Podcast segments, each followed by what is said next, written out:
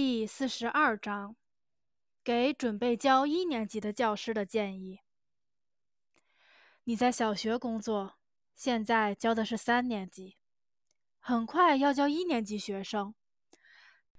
这些是五岁半到六岁的孩子，现在教育他们的是家庭和幼儿园。我们的学生中还有一些孩子。在上学之前，唯一的教师是母亲和父亲。正是在这个阶段，入学前一两年，学龄前儿童受到怎样的教育，这会决定许多事情。你应该清楚的了解自己未来的每个学生。了解孩子是什么意思？首先是要了解他的健康状况。我在教一年级的一年半之前，就已经拿到了这些未来学生的名单，清楚了解孩子们的父母。我会推测孩子可能会有什么遗传性的疾病。当然，这些推测都是要经过医生的鉴定。我掌握了这些未来的学生重要身体系统状况的资料：精神系统、呼吸系统。心脏、消化系统、视力、听力等等。如果不了解学生的身体状况，就不可能进行正确的教育。三十年的教学工作经验使我相信，要根据每个学生的身体健康情况，为其制定个性化的教育方案，还要采取一系列的措施，爱惜和增强学生的健康。经验表明，教育应该有助于疾病的治疗，使孩子摆脱那些最常见于童年的疾病。对于有心血管系统障碍的孩子，应该采取特殊的教育方法，需要专门的医疗教育学措施。要了解家庭关系是否有利于预防疾患。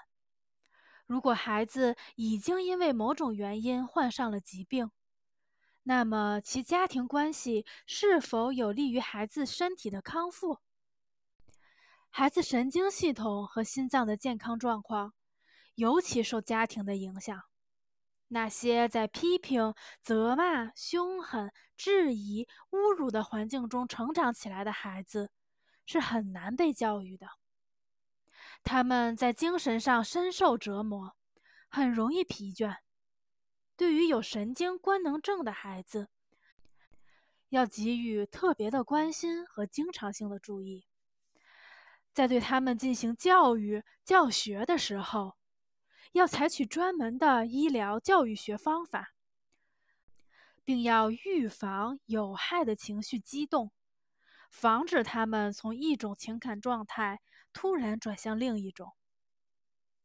我建议未来的一年级教师，在给一年级上课的一年半前，如果可以的话，最好是两年前，把孩子家长召集来，最好是父母都来，和他们谈谈什么样的家庭关系是有利于神经系统健康的，帮助孩子形成积极的道德心理素质。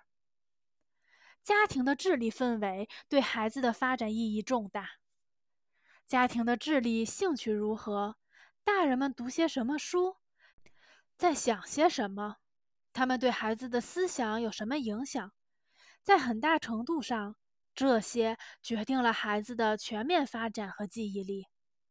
请这样告诉学生家长：你们孩子的智慧取决于你们的智力兴趣。也取决于书在家庭的精神生活中占什么地位。我确信，至少应该用一年时间研究每个孩子的思维，只有这样，才能对一年级的教学做好充分的准备。